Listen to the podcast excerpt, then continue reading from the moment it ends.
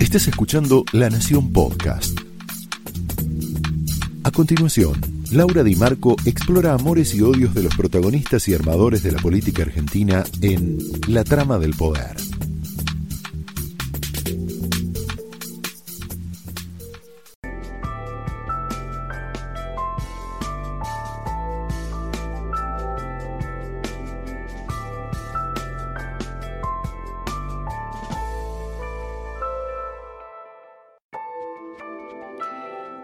Noches, bienvenidos a la trama de esta noche.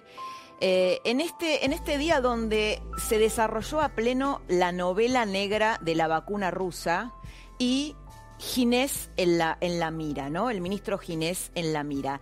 La desesperación del gobierno de Alberto Fernández por tener la foto política de la vacunación contra el COVID, tal como había prometido muchas veces y tal como va a suceder con nuestros vecinos chilenos, que cerraron un acuerdo con el laboratorio Pfizer, eh, el que parece, digamos, la vacuna, por lo menos es la vacuna más segura y la que, eh, y la que están aplicando los países más serios. Bueno, todo este entramado, esta desesperación económica y política, puede derivar en un escándalo. En esta trama te vamos a contar por qué puede derivar en un escándalo. La novela negra de la vacuna rusa ya es una tragicomedia en la Argentina. Mira, te lo mostramos así. En mi modo de ver es innecesario tanto, tanto temor. Porque la pandemia finalmente nos dejó más muertos de los que creíamos tener. Finalmente tendremos dos vacunas entre diciembre y marzo. Me parece que más de dos. Podríamos cubrir a 10 millones de personas si todo va bien sobre finales de diciembre.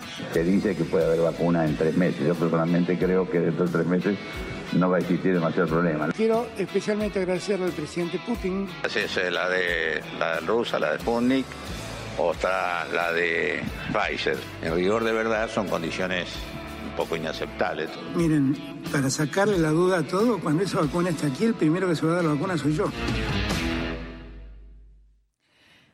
Bien, a pesar de que eh, el ministro Goyan dijo que a Putin lo tradujeron mal, esto es lo que dijo hoy, lo cierto es que Putin admitió que la Sputnik, Sputnik B, la vacuna rusa, no es apta para mayores de 60 años y que él no se la va a dar, Putin.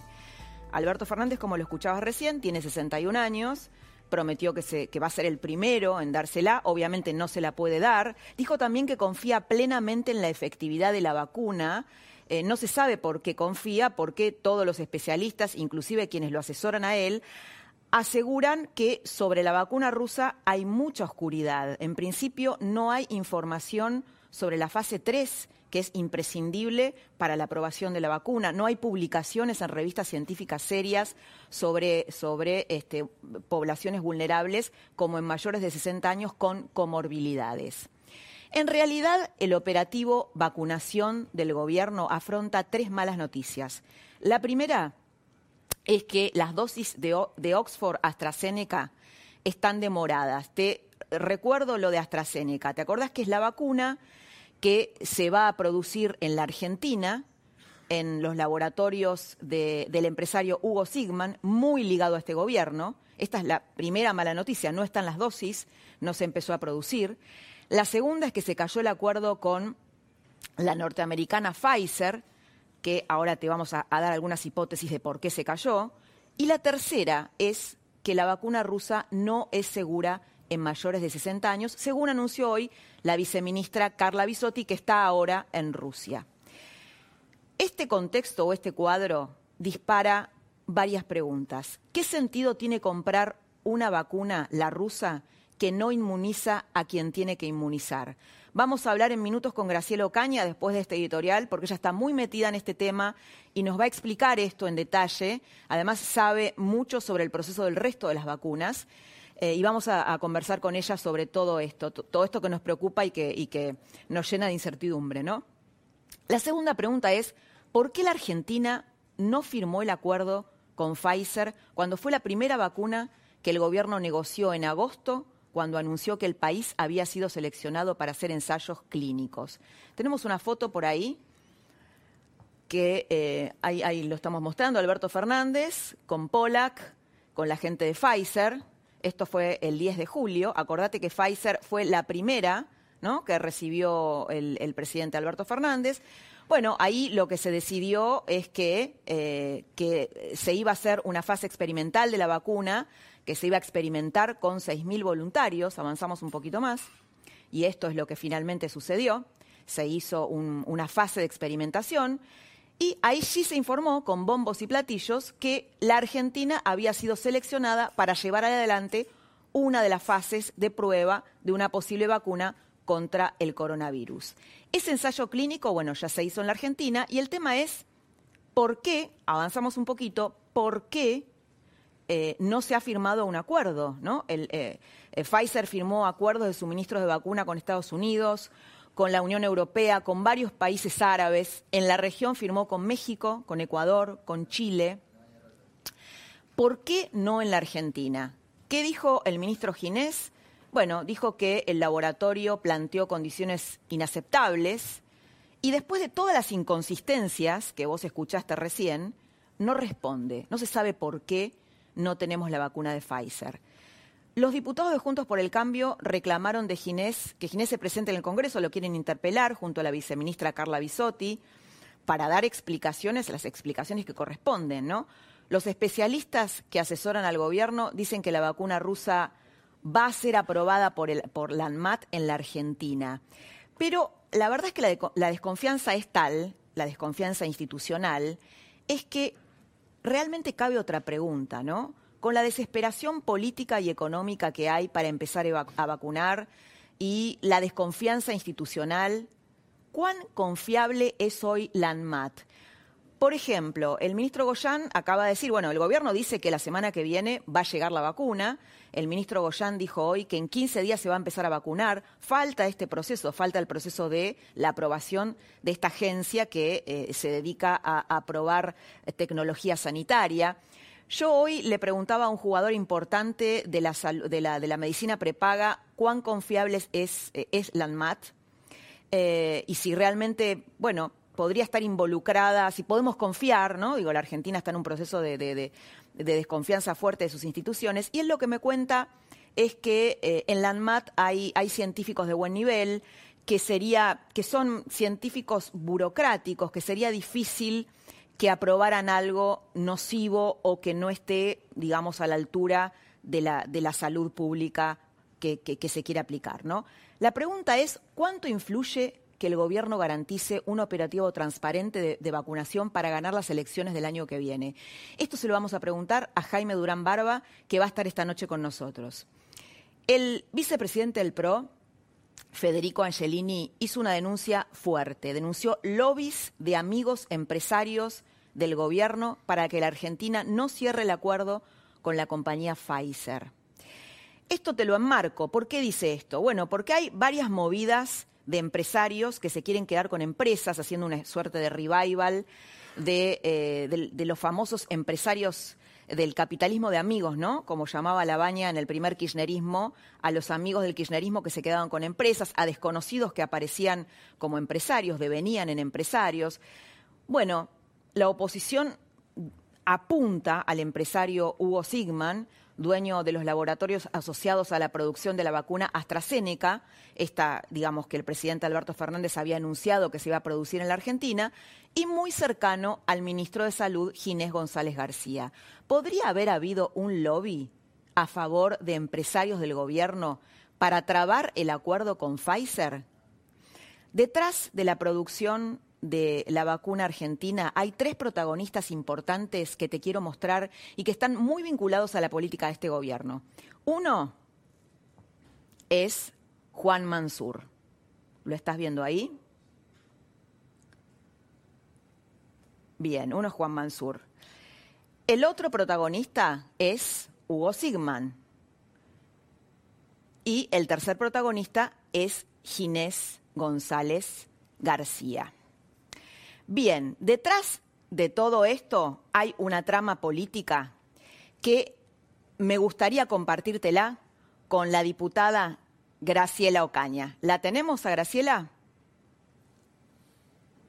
Buenas noches, Laura. Hola Graciela, buenas noches, ¿cómo estás? Bueno, ¿Cómo estás? Muy bien. ¿qué pensás de toda esta tragicomedia de la vacuna rusa? Bueno, creo que es muy grave y muy serio porque el gobierno, en base a una necesidad política, eh, como vos bien explicaste, el gobierno ató su suerte a la vacuna de Oxford, de AstraZeneca, que tenía la pata de producción en la Argentina a través de los laboratorios eh, de Hugo Sigman, muy cercano y financiador del presidente Alberto Fernández. El financiador, ¿verdad? Él eh, puso plata en la campaña de Alberto Fernández. Sí, él, puso plata en la campaña de Alberto Fernández. Eh, y yo creo que el tema ahí me parece es que el gobierno se ató a esto, por eso dejó de lado eh, otros convenios. Seguramente esto tiene vínculos con que no haya cerrado ningún acuerdo ni con Pfizer ni con otros grandes laboratorios, porque fíjate que Argentina tiene tres convenios eh, firmados. Uno dentro del marco de la OMS en un fondo común eh, de vacunas eh, que, va a recibir Argentina como proporcionalmente como todos los países. Otro, el de AstraZeneca, que lamentablemente venía muy bien la, investigación, pero tuvo problemas eh, en, la fase 3, que es la clave para, para pedir las autorizaciones de emergencia de las vacunas.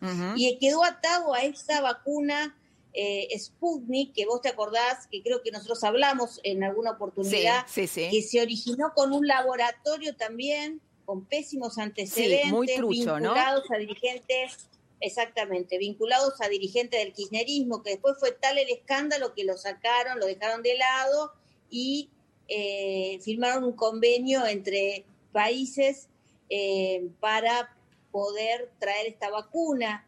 Yo te quiero comentar que la legislación rusa prohíbe exportar vacunas desde Rusia, por ejemplo. Entonces, las vacunas no se van a producir en Rusia, sino que se van a producir en terceros países. Esto Ginés lo dijo, que quizás en India, en China, no se sabe muy bien. Y ahí te muestra, me parece, la desesperación del gobierno por decir que tiene vacunas cuando eh, tiene unas vacunas que están muy cuestionadas.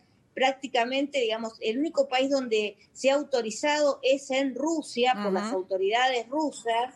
No, pero además, em, Graciela, esto que ahora que, no, se puede... ha hecho ninguna publicación científica que las publicaciones que hubo de la fase 2 tuvo eh, enormes críticas porque eh, fue muy cuestionada, básicamente porque, por ejemplo, se hizo sobre hombres. Eh, claro, faltan estudios sobre mujeres. las Fuerzas Armadas.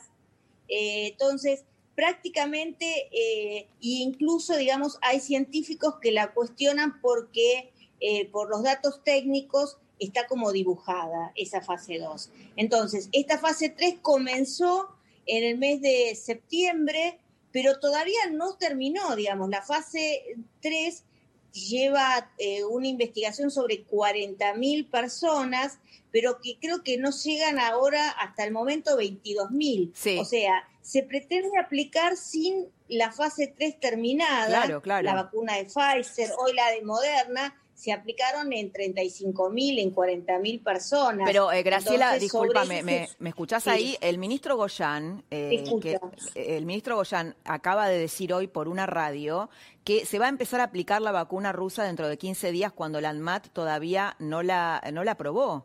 Es decir, eh, o sea, están diciendo una irresponsabilidad detrás de la otra, porque se supone que ese proceso de aprobación lleva un tiempo, ¿no? Bueno, pero no sé qué te extraña de lo que pueda decir el ministro Yang. No, no, me extraña. No sabe está procesado no me extraña. digamos, mm. comprar con sobreprecios. Entonces, lo que es extraño por ahí es que sea ministro de la provincia de Buenos Aires, pero bueno. Ahora, te pregunto eh, algo. Esto que el PRO está denunciando... lo que te digo es esto, Laura, que me parece importante, porque estas son publicaciones internacionales, no es lo que opino yo, lo que puedo opinar otra persona.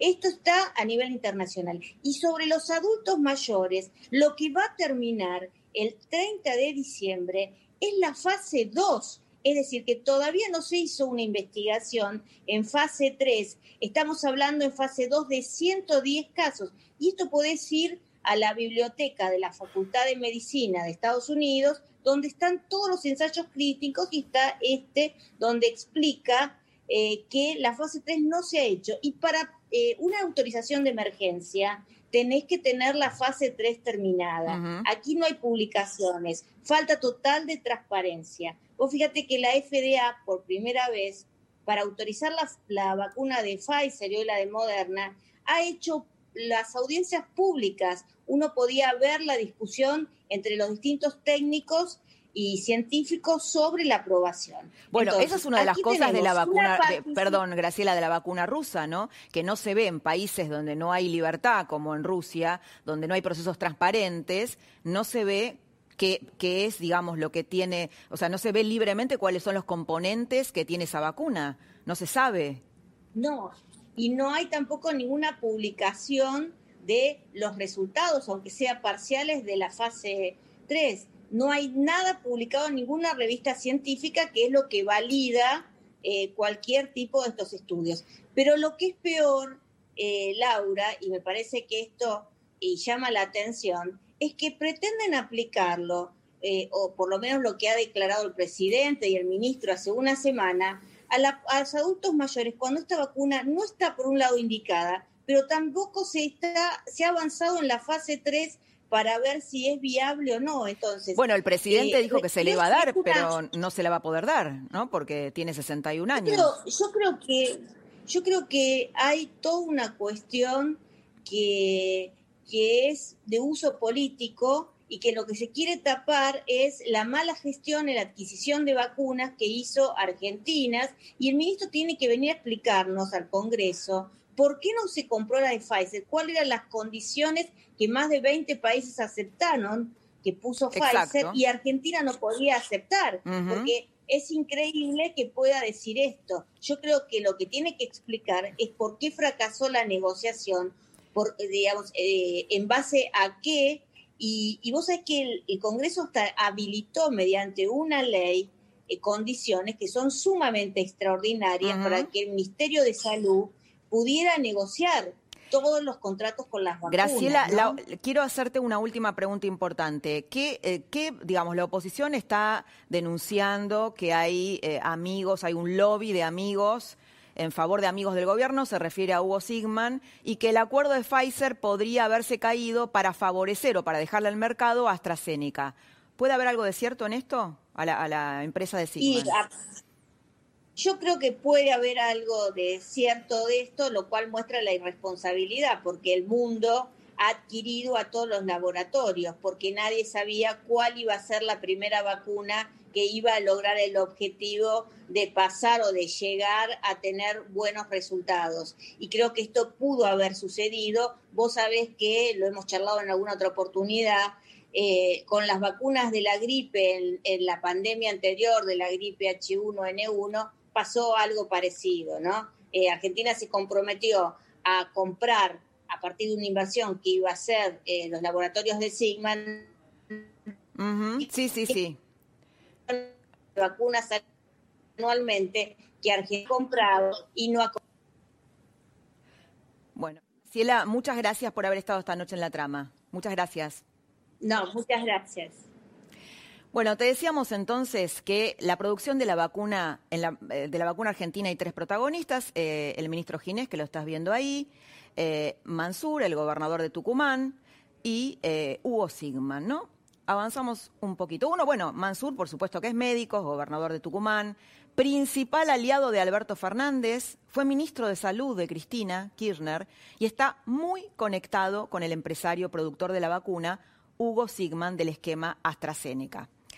Tan conectados están que los autores de una biografía sobre Mansur, colegas de la Gaceta, hicieron un libro que se llama Su Salud, la historia del ministro más rico de la era K, le dedican un capítulo a Sigman entero.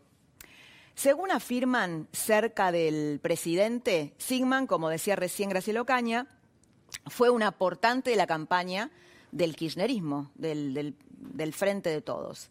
El tercer protagonista de esta trama es el ministro Ginés, que en el 2003 es quien lo mete a Mansur en política. Se lo presenta al intendente de La Matanza en ese momento, que era José Balestrini. En 2010 ocurrió una trama, como empezó a contar ahí Graciela Ocaña, muy similar a la actual con la gripe A. Cristina Kirchner anunciaba la producción de la vacuna en la Argentina. Y adivina quién fue el laboratorio que se benefició con la producción de la vacuna por la gripe A. Sí, adivinaste, el grupo Insud de Sigman. En un convenio muy parecido a este, con un laboratorio extranjero. ¿Y quién era el ministro de Salud durante la gripe A, Juan Mansur. Todos nombres que se van repitiendo. Mansur sucedió a Graciela Ocaña, que se va del gobierno de Cristina Kirchner en el 2009 y, eh, de acuerdo a, a este convenio, el gobierno argentino se había comprometido a comprar entre 10 y 12 millones de dosis de vacuna para la gripe A. Bueno, ¿qué pasó con esas dosis? Según la diputada Ocaña, la mitad de esas dosis nunca llegó a la gente y no se sabe dónde están. Sí, como lo escuchás, nunca llegó a la gente. Se compraron y no se saben dónde están. Cosas bizarras que pasan en la Argentina todo el tiempo, ¿no? Mercedes Marcó del Pont ascendió dentro de la AFIP a la ex esposa de Alberto Fernández. ¿Sabes por qué lo hizo? Lo hizo por reconocimiento al mérito. Esto es lo que dice Marco del Pont, ¿no? En el marco de una suba general de categoría para los empleados del organismo. Suena raro porque Alberto eh, no cree en el mérito. No cree en la meritocracia, pero parece que Marco del Pont se desmarca de Alberto y ella sí cree. Persecución a patriotas. Esto sucedió esta semana. El kirchnerismo se movilizó en apoyo a Amado Vudú y contra la Corte Suprema. Los convocantes fueron La Cámpora y el partido de Delía y Esteche, dos patriotas. Vamos a ver el tape de uno de los sacerdotes, eh, Paco Oliveira, que habló en esta, en esta marcha y, dio la impronta. Mira, escúchalo. Amado Vudú, eh, digo, ¿cuánto podría estar dando a nuestra patria y sin embargo eh, está, está preso en una casa? Claramente la solución es política, no es una solución judicial. Eh, yo creo que hay herramientas que la Constitución le da al presidente y al Parlamento y, y por ahora la verdad es que esto no se ha hecho en un año de gobierno popular. Los persiguen por patriotas y el verdadero enemigo es el Poder Judicial. Tenemos el afiche, ahí, vemos el afiche. Ahí está Cristina, Cristina Kirchner, Amado Vudú, Julio Devido, Milagro Sala. Eh, la convocatoria, bueno, figuraba en los, en, los afiches. Las cárceles no son para los compañeros. Estaba Juan Pablo Schiavi, Esteche, Ricardo, Roberto Barata, Omar Caballo Suárez y Juan Pablo Pata Medina, ¿te acordás? Estos dos sindicalistas que habían sido presos, Luis Delía también. Eh, eh, los dos sindicalistas que habían sido presos durante el gobierno de Cambiemos por sus entramados mafiosos, ¿no? Están defendiendo a estos, a estos sujetos. Hoy Delía dijo algo bestial, te lo quiero mostrar. Yo no subestimo nada.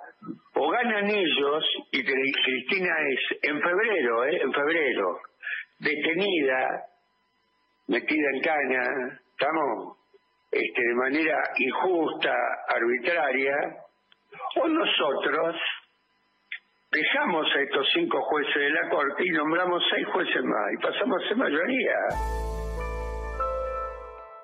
Muy republicano, ¿no? El discurso de, de Delía.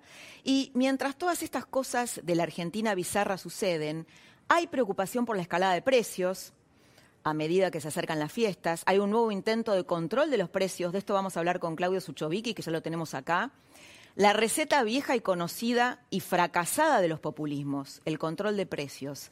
Einstein decía, locura es hacer siempre lo mismo esperando resultados diferentes. ¿Aprovechará la Argentina para el 2021 la bonanza que muchos especialistas, organismos como la CEPAL, vaticinan para América Latina por el aumento de los precios de las materias primas o será otra oportunidad perdida? Con el efecto rebote, este que habla el gobierno, ¿alcanza? La trama de esta noche arranca con nuestros contartulios. ¿Cómo les va? ¿Qué tal, tal Laura? Muy bienvenido. Ay, nos sacaron el vino hoy. ¿Qué pasó, con el vino? Llego yo y ya. ¿Qué pasó con, austeridad, con el vino? Hoy, hoy, austeridad, en vísperas de las fiestas austeridad. ¿Cómo le va, profe Osona? ¿Qué ¿Cómo camisa estás, que se trajo hoy, eh? Bueno, gracias. Así como medio bailantera, ¿es, ¿no? La camisa. No Para mí es de combate. No se lo digas Epa, a Claudio, que bueno. siempre... Hay que ver dónde va después. Epa, 2301, ¿dónde sigue? Ahora que es famoso el profe Osona. Señor Claudio Sechovicki, ¿cómo le va? Y señor Jaime Rosenberg, nuestro ¿Qué hombre en Casa Rosada. ¿Cómo estás? Tema precios. Aumento Dale. de precios, control de precios. Vamos a las dos. Eh, aumento de precios. Tenés Sí. dos motivos. El primero es la falta de inversión. La falta de inversión hace que tengas menos infraestructura. Al tener menos infraestructura, si vos aumentás la demanda, porque incentivás el consumo, ahora 12, ahora 24, lo que fuera, pero no aumento la inversión para que haya la misma cantidad de productos, siempre el ajuste es el vía precios. Ajá. ¿Por la escasez de los productos? Por escasez o porque cuando no hay, pagas más. A mí, no- ustedes son muy jóvenes, déjenme contarles a mí, que ya tengo muchos años en esto, que antes vos, che, necesito ese vaso, no hay más. Dale. Bueno, tengo uno parecido, pero con un precio que es... Entonces empieza todo ese mercado del abastecimiento en algún punto. No es que esté pasando, en algunos sectores sí, pero siempre como vivimos muchas veces esa historia, empieza a haber el miedo de que pase. Y eso hace que vos decidas, me vengas a comprar un vaso, yo lo tengo. ¿Me conviene venderlo o no me conviene venderlo? O lo retengo. Claro, ¿No? después lo voy a poder reponer y si tiene un componente importado, ¿me van a dejar importar? Y cuando lo reponga, ¿lo voy a tener al mismo precio? Y empieza la especulación de, es más, está mal lo que voy a decir en un programa de tele y está mal en un programa que No, vivimos... pero nos gusta lo políticamente no, no, incorrecto. No, pero vivimos, vivimos de los auspicios. O sea, esta parte táchenla, no, no la miren. Pero a veces te auspician, o vos ves auspicios que dicen no consuman. Mm. O sea, no me consuma energía, no, me- pero vendés energía. No me consuma nafta, pero vendés nafta. ¿Qué te están diciendo? No me consuma, no me consuma porque mirá que puede haber Porque, falta antes. Claro. Es, empieza como lo vivimos y cómo resuelve el gobierno generalmente esto. De una manera que vos lo decías en la editorial, fue una pregunta, pero ya me estabas induciendo a la respuesta, que es, mira, hay una ley económica que nunca nadie venció y ya repetí varias veces. Vos podés controlar el precio o la cantidad, pero nunca las dos cosas. Nunca. Nadie pudo. Vos le pusiste un A ver, precio... explícalo mejor. vos le pusiste Porque un pre- nosotros, viste, los periodistas damos por sentado que la gente sabe muchas cosas y... Pero mira, Argentina te, te lo demuestro de esta manera. Digo, le pusiste un muchas precio veces máximo... nosotros, viste, en economía, ¿no? Cuando no sos un especialista hay cosas que... Sentido común. Requieren explicaciones. Le pusiste un precio máximo al dólar, te quedaste sin dólares. Le pusiste un precio máximo a la energía, te quedaste sin energía, tuviste que importar. Le pusiste un precio máximo a la carne, te quedaste sin vacas. Le pusiste un precio máximo, eh, todo. Lo podés ver y nos pasó no una vez, Sí, sí. muchas veces. Porque Por eso que la frase de Einstein. Porque el que produce, el que produce, quiere saber que lo va a vender y después lo va a poder reponer. Nadie produce para perder plata. ¿Vos pagarías para venir a conducir este programa? No. No. Hay un punto de decir, che, la vocación me tira, puedo hacerlo Sí. gratis, puedo venir. Bueno, uno lo hace cuando, viste, Una vez, dos veces. Sí. Después tu hija va a decir, mamá, tenemos que comer acá. No, no, entiendo tu vocación, no seas tan egoísta. Nadie va a trabajar por debajo del valor de lo que finalmente le sale el costo de ese trabajo. Después, vos decías lo de las materias primas. Y ahí hay un doble juego. Sí, Es- porque ahí hay, recordemos, hay informes que dicen que la América Latina va a repuntar, Es entre verdad. otras cosas. Brasil el- rebotó, este, este bimestre tuvo el mayor rebote de los últimos 30 años, 7,7%. Chile rebotó, Perú con la situación política rebotó. Argentina también va a rebotar. La, la desventaja es que Argentina tiene tope por lo siguiente. Nosotros podemos disfrutar que suba la soja. Porque cuando se cosechó, se cosechó es un precio, cuando se sembró, se sembró a un precio y se va a cosechar. El productor no tanto, porque recibe muy poco. Pero como el gobierno cobra retenciones, puede disfrutarlo. Pero vos, ¿por qué te crees que subió la carne? ¿O no subió la carne? Sí. Pone un IFE, el IFE que cobra la gente, dividilo por el valor de la carne desde que lo empezó a cobrar hasta ahora, cómo se le licuó. ¿Y por qué subió la carne? Porque también te sube el maíz y el trigo. ¿Y, y qué comen? ¿Cómo lo alimentás? ¿Y por qué sube el pollo? Ajá. Ah, no, porque hay tripos. No, porque sube la materia prima. ¿Y el tema de Entonces, precios máximos, Sucho, ayuda o no? ¿O es, una, es un Hasta- tope que después... ¿Hasta cuándo? ¿Qué vas a hacer? Bueno, clausurás el supermercado, clausura, eh, precio máximo, precio máximo. Te Claro, quedas- lo que pasa es que A los ver, pre- en, en Venezuela hay precio máximo y la gente va a comprar a un Claro. montón de helados porque no hay. Claro. Claro, O sea, el, el- el aumento de precios es el síntoma de un problema macroeconómico más profundo, ¿no? Es la consecuencia. Claro. Estás atacando, el- estás atacando la FIE, estás, es como que te cambias de termómetro. Insisto con lo mismo y lo, publicaba el otro día. Vos me podés cambiar la grifería, poner grifería nueva, pero si no hay la presión del agua, la cañería es la misma, va a salir siempre mal el agua. Es un problema estructural, no es un problema de que me cambié la cañería. Claro. Vos, me, vos me podés comprar un camión nuevo, pero si la ruta no funciona, está rota, tardás un montón en llegar, te hacen un piquete, un piquete en el puerto, no puedes exportar, se te encarece los precios de producción. Bien. Todo esto encarece. Vamos a el seguir de hablando de esto, lo tenemos a Jaime Durán Barba, ¿lo tenemos ya? Muy bien. Jaime, ¿cómo estás? Aquí te saludamos desde Buenos Aires, desde la trama. ¿Nos escuchás? Sí, te escucho perfecto. Bueno, ¿que estás en Ecuador? Jaime, ¿estás en Ecuador? Sí, estoy acá, me vine en eh, febrero, me asusté mucho con esta cosa. He, estudiado bastante este tema de las pestes y demás en la historia. Ajá. Este libro maravilloso de Gérmenes, Armas y Acero. Y me asusté. Acá en Ecuador he tenido siempre muchas comodidades físicas y me instalé acá. Bien. Pero llevo ya 10 meses encerrado y esto me tiene completamente neurótico. Claro, Yo no me soy imagino. encerrado. Jaime, te queremos hacer una pregunta sobre la oposición. Juntos por el Cambio, que vos conocés también. Juntos por el Cambio está a la altura de las circunstancias de un gobierno, por ejemplo, bueno, que por lo menos una parte de la coalición de gobierno cuestiona la democracia como tal, ¿no? Cristina Kirchner, vos estás muy al tanto de las, de, de las noticias de la Argentina, e hizo una carta incendiaria contra la Corte porque lo condenó a su ex vicepresidente Amado Udú y porque no se saca las causas de encima, en definitiva. Y, y la verdad es que muchos, muchos creen que eh, la oposición es, es muy blandita, ¿no? Por lo menos la Reta, María Eugenia Vidal, hay, hay un grupo de la oposición que es muy blandita. ¿Qué pensás de esta Hay oposición? distintas formas de asumir el tema en la oposición. Una es la de Horacio, la de Mauricio. Eh, yo no creo que todos tienen que ser exactamente iguales. Está bien que cada uno desde su estilo y desde sus responsabilidades.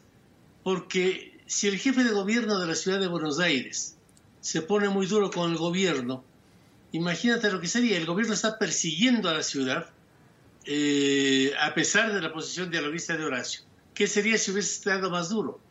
El tema en el gobierno, yo no estoy tan seguro de que es una coalición de gobierno. Es un despelote de gobierno, creo yo. Hay gente de todo tipo. O sea, hay... eh, pero no están coaligados, no tienen un programa. Tú ves cosas que son absolutamente insólitas. Eh, yo no soy un fanático de ningún tipo, pero que en Argentina tengamos o se esté instaurando un día anual del montonero es una chifladura. A ver si vos en Alemania podés ir a decir, tengamos el día anual de la Bader-Meinhof, o en eh, Perú el día anual del... Son cosas de la Guerra Fría, son cosas del siglo pasado.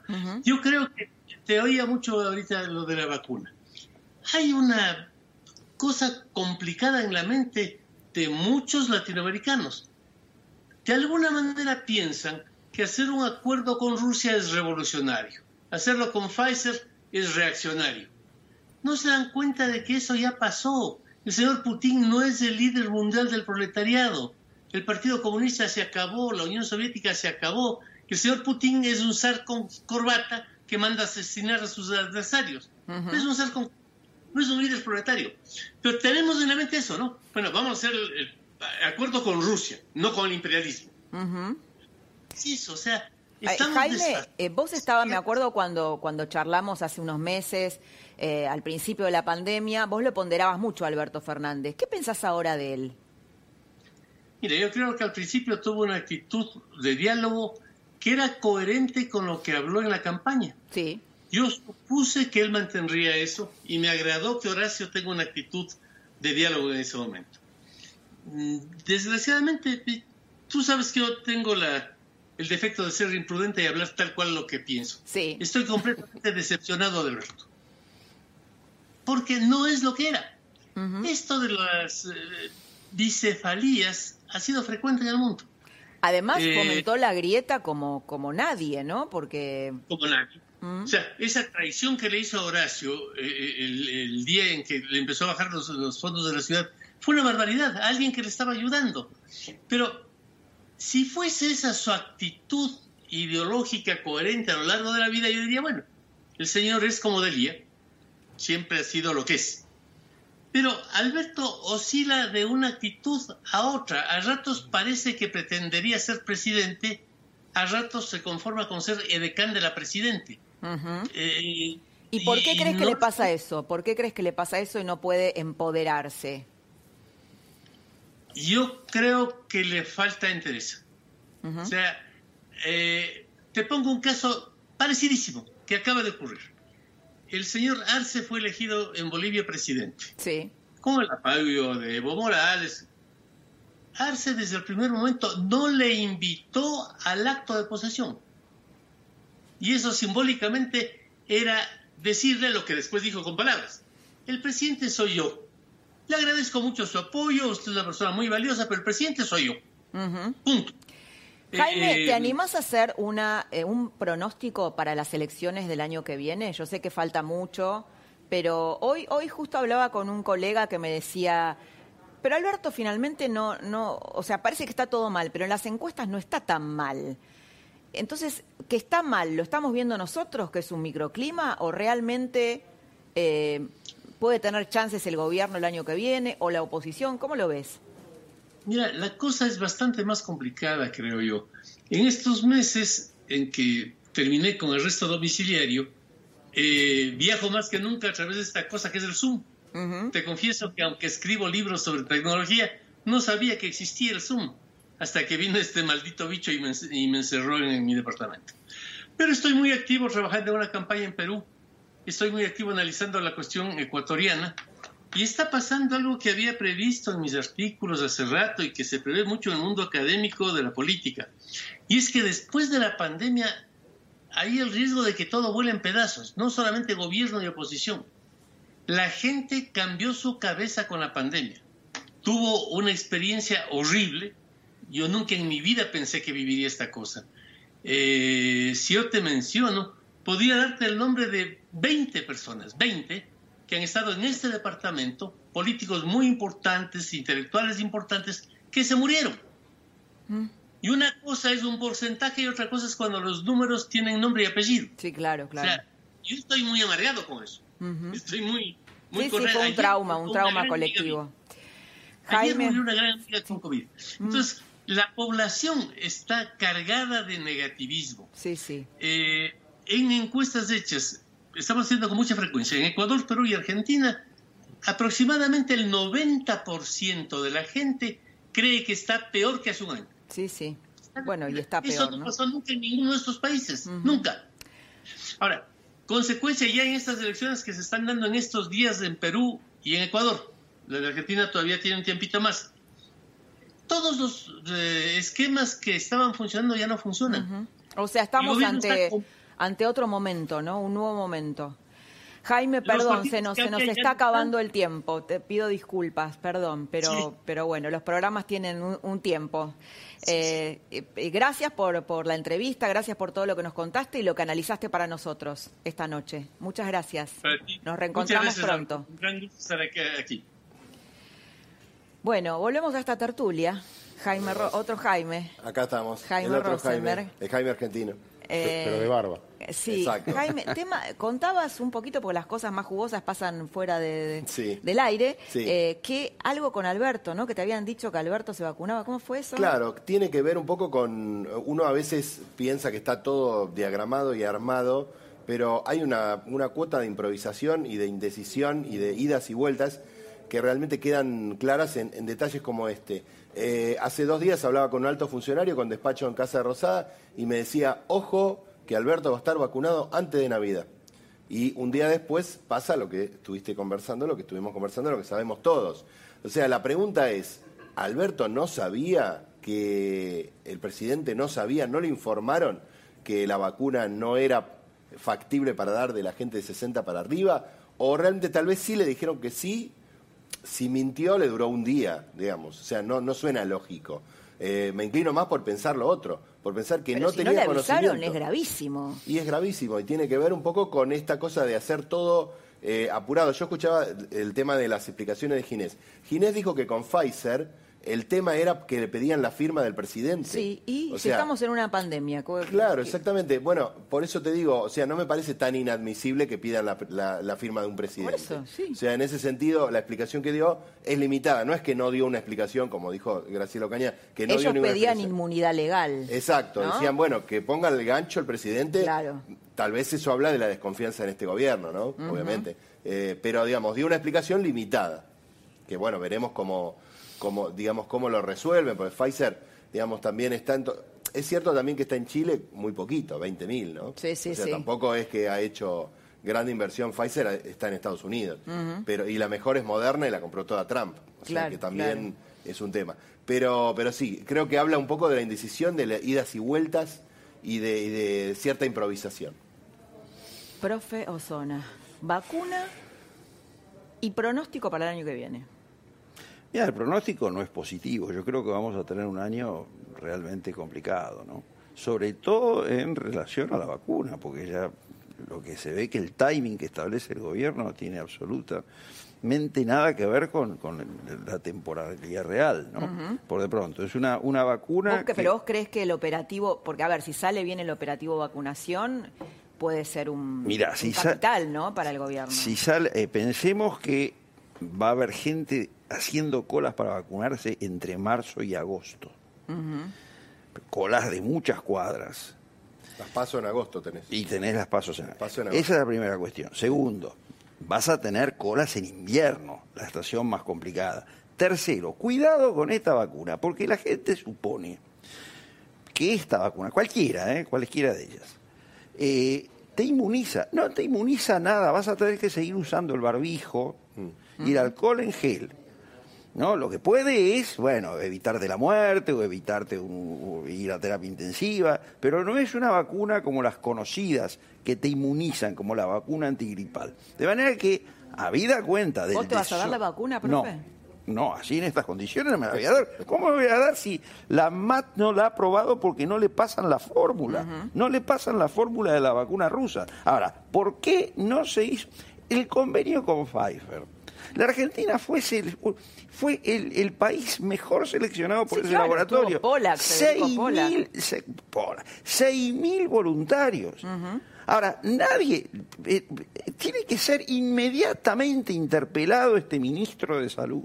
Por supuesto, eh. por la oposición para saber qué es lo que pasó ahí, qué es lo que pasó con la firma del presidente y qué es lo que pasó con Pfizer. Porque dicho sea de paso, si Rusia tampoco vende vacunas terminadas, sino que en todo caso van, la materia prima para que haya un laboratorio, y no lo hay en este momento, con lo que tenés. El avión en Rusia esperando, no tenés definido el laboratorio, no tenés defini- de- definido si esa vacuna es aplicable o no por la ADMAT, no va a ser aplicable de ninguna manera para mayores de 60 años y menores de 18 años, te puede dar una idea de lo que va a venir acá. Bien, les voy a dejar con el tema de la vacuna una pregunta. Es esta denuncia que hace el PRO de que hay lobbies para favorecer a empresarios amigos y le pone como nombre a Hugo Sigman. ¿Es posible esto?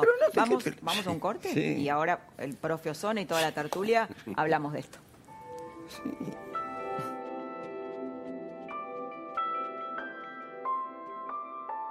Conoce Plan Flex de Medicus, el plan de salud que te permite ahorrar hasta un 25% en tu cuota mensual. Plan Flex te brinda la mejor cobertura médica a un precio más accesible. Plan Flex de Medicus, el plan que se adapta a vos. Aprovecha en Frávega lo mejor para el verano. Piletas, parrillas, sombrillas, muebles de jardín y más. Llegó el momento. Veranizate. Tenemos mucho más para disfrutar. Frávega, cerca tuyo, siempre. Un abrazo y un regalo elegido con cariño son casi casi la misma cosa.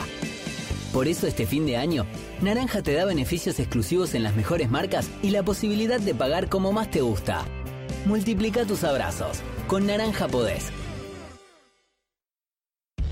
En estas fiestas, Carrefour es gigante. Hasta el jueves aprovecha 80% de descuento en la segunda unidad en todos los pan dulces, budines, confituras, turrones, postres de maní, sidras y espumantes. Además, 70% de descuento en la segunda unidad de juguetes. Podés combinarlos como quieras y mucho más en carrefour.com.ar. Respira profundo.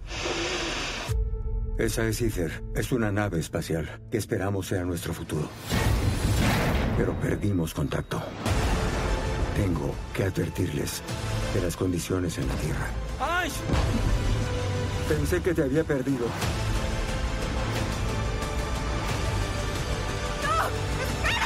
Si hay alguien allí afuera, nos escucharán. En Divanlito tenemos los sofás convertibles perfectos para disfrutar al máximo el placer de estar en casa. Aprovecha nuestro aniversario y obtené hasta un 40% off y 18 cuotas sin interés. Compra online en divanlito.com. Del viernes 18 al domingo 27 vuelve Jumbo on Fire. No te pierdas la mejor financiación. 18 y 12 cuotas sin interés en productos seleccionados y empieza a pagar la primera cuota a los 90 días. Además aprovecha todas nuestras ofertas de electro, juguetería, organización y decoración. Ser del Team Bagio es encontrar tu medio naranja y también tu medio ananá y tu medio durazno. Es tomar lo mejor de cada momento. Es sacarle el jugo a tu día todos los días.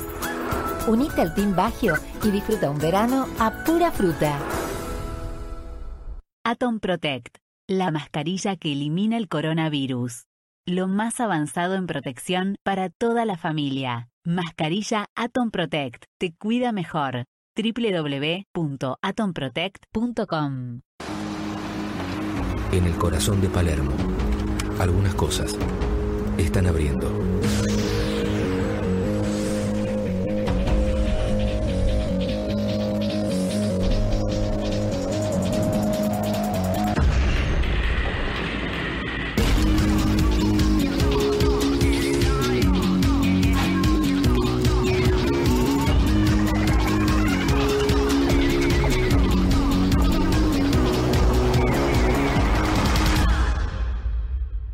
Uno se lo toma diferente.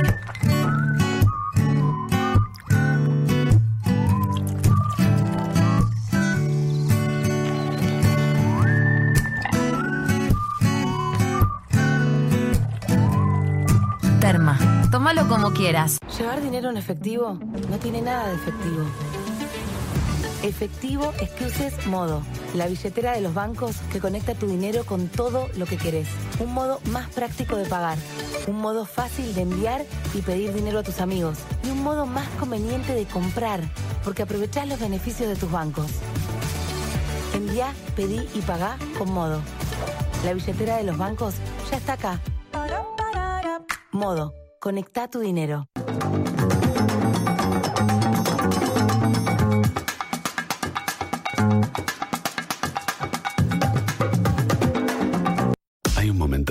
Que se lo conoce como la hora mágica. En ese momento empieza la hora Brancamenta. Tirás los primeros hielos. Servís la medida justa del nuevo Brancamenta Richetti Italiana. Tónica hasta arriba.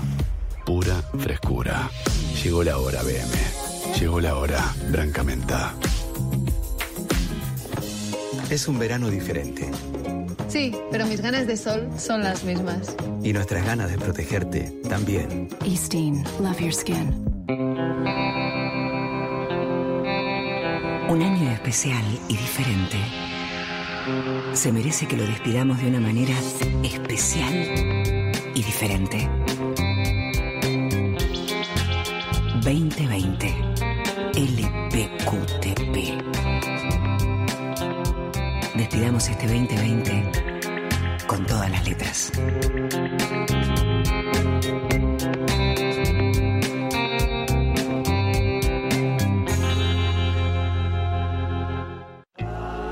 Cosas las vas a poder evitar y otras no. Pero sí vas a poder anticiparlas, porque el nuevo Zorro Clear con sistema antimanchas genera una capa que recubre las fibras para que las manchas no se adheran a tus prendas, facilitando así el lavado de la ropa. Zorro Clear con sistema antimanchas. Alicor. 2020. Qué año increíble, ¿no? Armamos fiestones de cumpleaños en casa, salimos, nos vimos, chongueamos, Tiraba y entraba. viajamos. Viajé. Viajé como loca. Tuvimos casamientos con 5.000 invitados. Familia del exterior, colado. Fuimos a recitales. Es una gira mundial. Morón, Tucumán, Tokio. Cumplimos nuestros sueños. Me recibí, estuvieron todos mis seres queridos ahí. No nos quedamos con ganas de nada. Toqué para la reina Holanda. Al fin me pude hacer el implante. No, sí fue un año inolvidable. Irrepetible. Gracias 2020. Alto flash, ¿eh? Por un 2021 menos pesado y menos amargo.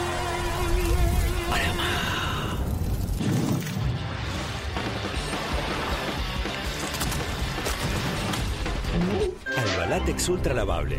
Más fácil de remover las manchas y mucho más resistente a la limpieza frecuente. Ayuda a la higiene de tu hogar.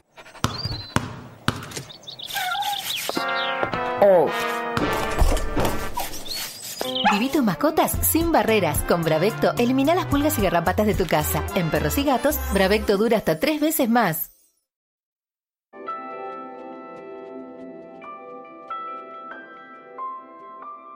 Había quedado una pregunta flotando en la tertulia y era si eh, se puede aplicar este concepto de, eh, de capitalismo de amigos al tema de la vacuna. Puede ser que se haya caído el contrato con Pfizer para beneficiar a Hugo Sigman, que la produce acá en la Argentina, de Mira, AstraZeneca. Yo no sé si para beneficiar a Sigman particularmente, porque la vacuna de Sigman, mejor dicho, la de Oxford, tiene problemas serios en cuanto a la tercera fase, y eso es una cuestión objetiva y científica.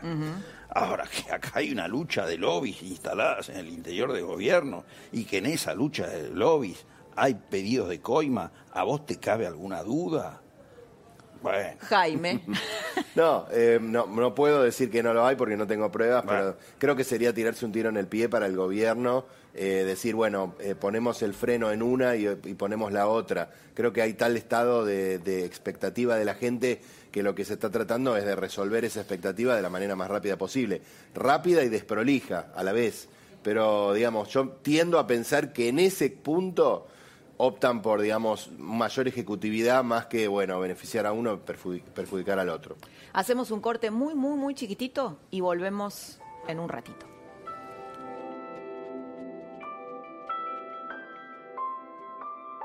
Créditos PYME, tarjeta alimentar, precios cuidados, ATP, renegociación de la deuda, Argentina ACE, IFE, tasa cero, Procrear, 12 hospitales modulares, lanzamientos a OCOM 1B, programa Casa Común, potenciar trabajo, conectar, fortalecimiento de la seguridad, medicamentos gratis, obras en todo el país, pensar en el otro. Ser responsables, entender que el odio no funciona, que dividirnos no sirve que podemos trabajar juntos para enfrentar los problemas. Pensemos en lo que pudimos hacer unidos. El destino que nos toca es el que podemos construir. Reconstrucción Argentina. Argentina Presidencia.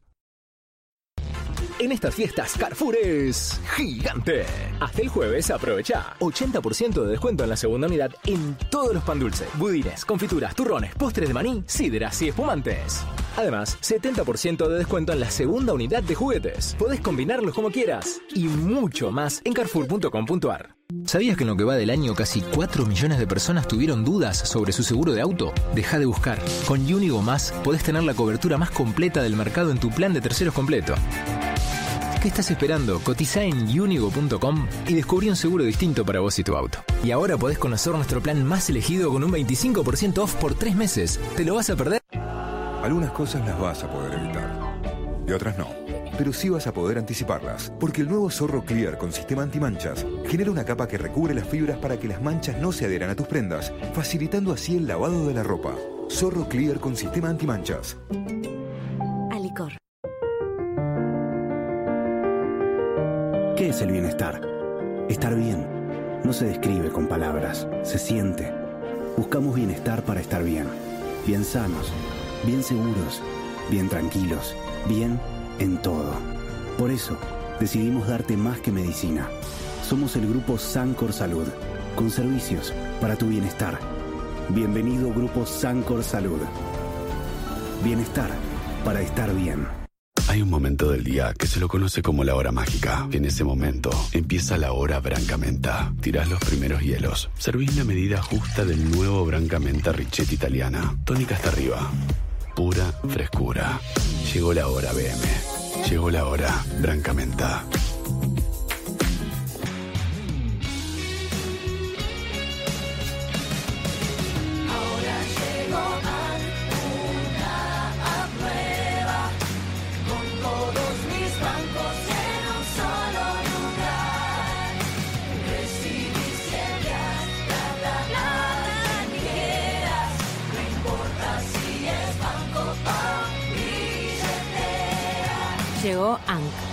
Financiero más simple es posible. Del viernes al domingo en Disco y Jumbo, 3x2 en vinos, champañas y sidras hasta 48 unidades. 35% de descuento en turrones y confituras navideñas. 30% de descuento en budines, pan dulce, postres de maní y cajas navideñas. Además, mayonesa Hellmann's Pouch por 475 gramos 89 pesos. Y llevando dos gaseosas Coca-Cola sin azúcar por 2 litros 25, 109 pesos cada una. Sigamos cuidándonos. Disco y Jumbo.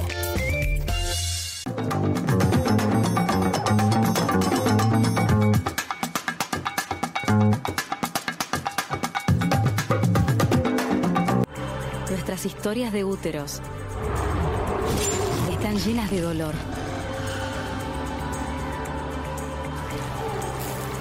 Son complejas y también son maravillosas. Hay amor. Y hay odio. Nunca es sencillo. Nosotras. Viví sin límites.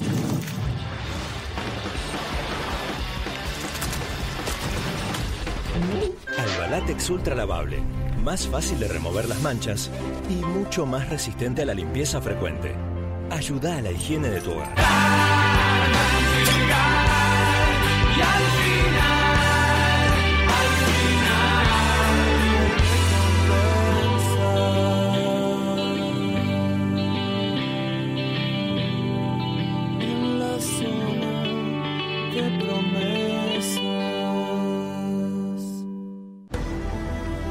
Una nueva fórmula. Una tecnología que limpie el motor como nunca antes. Una Infinia que nos lleve al infinito. Y un poco más lejos también. Infinia presenta una nueva fórmula con tecnología molecular que consigue que tu motor rinda como el primer día. Porque no solo se trata de volver a andar, sino de andar mejor. Budweiser te lleva a celebrar la grandeza de Messi en vivo. Compra una Budweiser edición limitada Messi. Carga el número de lote en budweiser.com.ar y participa por un viaje a España para ver al King of Football. Algunas cosas las vas a poder evitar y otras no. Pero sí vas a poder anticiparlas, porque el nuevo Zorro Clear con sistema antimanchas genera una capa que recubre las fibras para que las manchas no se adhieran a tus prendas, facilitando así el lavado de la ropa. Zorro Clear con sistema antimanchas. Del viernes 18 al domingo 27 vuelve Jumbo on Fire. No te pierdas la mejor financiación. 18 y 12 cuotas sin interés en productos seleccionados y empieza a pagar la primera cuota a los 90 días. Además aprovecha todas nuestras ofertas de electro, juguetería, organización y decoración. Gran energía. A mi señal parás y mostrás el número uno. Corte. Ahora quédate quieto. Corte. Va a parar, ¿cierto? Él nunca para. Es Mr. Energizer. Tengo una idea. Energizer Max Plus, nuestra alcalina número uno de mayor duración. Compra los productos marcados con la promoción. Busca el código y disfruta de internet gratis. Conectate más con Energizer.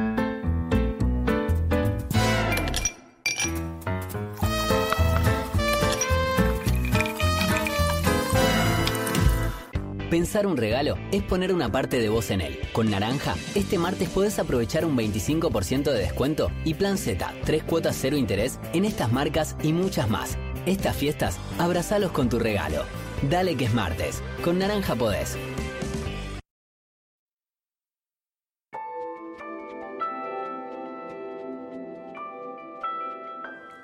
Bueno, llegamos al final de esta trama. Señores, Jaime Rosenberg, el señor Sucho, profe Osona, que se nos destapó al final de la trama. Se enojó.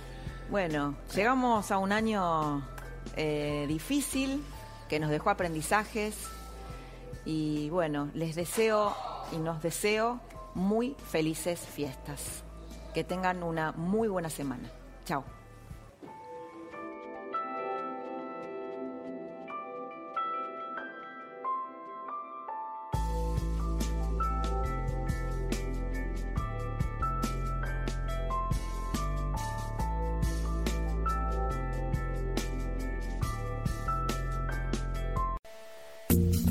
Esto fue La Trama del Poder con Laura Di Marco, un podcast exclusivo de La Nación.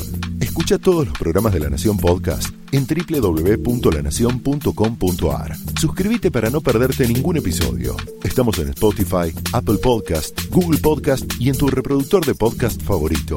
Seguí escuchando La Nación Podcast.